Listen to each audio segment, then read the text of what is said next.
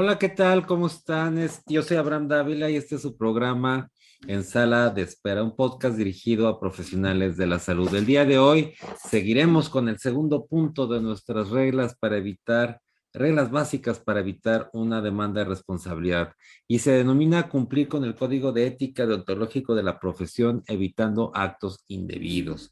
Uno de los principales temas a los que se enfrenta el profesional de la salud es el tema dicotomía eh, eh, no es tampoco infrecuente que laboratorios, eh, laboratorios clínicos, por ejemplo, soliciten al, o persuadan a un profesional o intenten persuadir a un profesional de la salud para que le envíen determinado trabajo, estudios de laboratorio, estudios de gabinete y este a su vez le remita por tal motivo alguna comisión, algún regalo por este, por este tema. Eso es dicotomía. Hoy en día el Congreso de la Unión ha prohibido esta situación y si bien no está establecido como un delito, sí autoriza y faculta a la Secretaría de Salud para emitir multas por, e, en caso de que te detecte esta, esta circunstancia. Lo mismo ocurre cuando eh, un laboratorio farmacéutico nos ofrece algún beneficio, un viaje, un tema de compliance.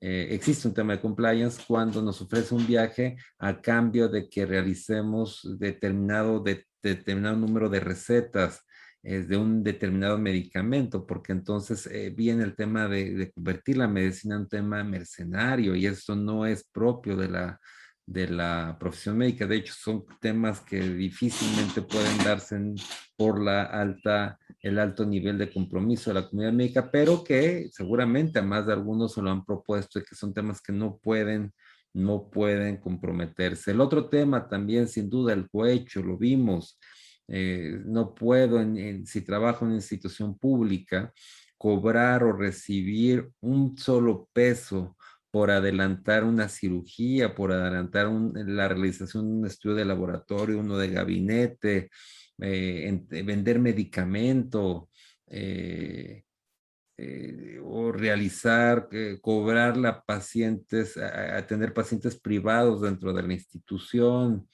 eh, son los principales temas que, nos encontramos, que, no documentados, por supuesto, pero que evidentemente un profesional de la salud no puede en ningún momento eh, tolerar. De hecho, es algo que las agrupaciones médicas nacionales han sancionado. Esto es, reprueban este tipo de, de situaciones que no deben darse porque la comunidad, la, la sociedad en general no podría, reprobaría un tema de estos.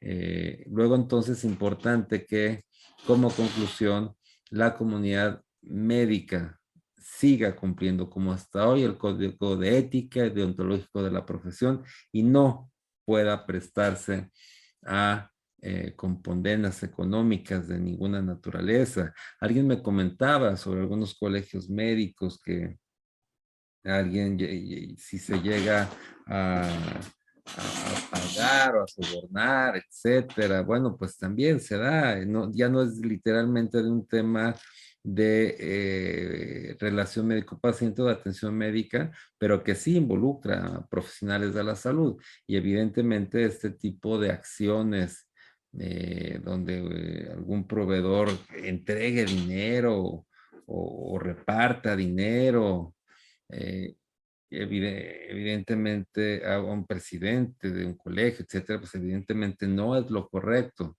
Y eh, digo, este tipo de cosas no parece no tener ninguna consecuencia hasta que ocurre.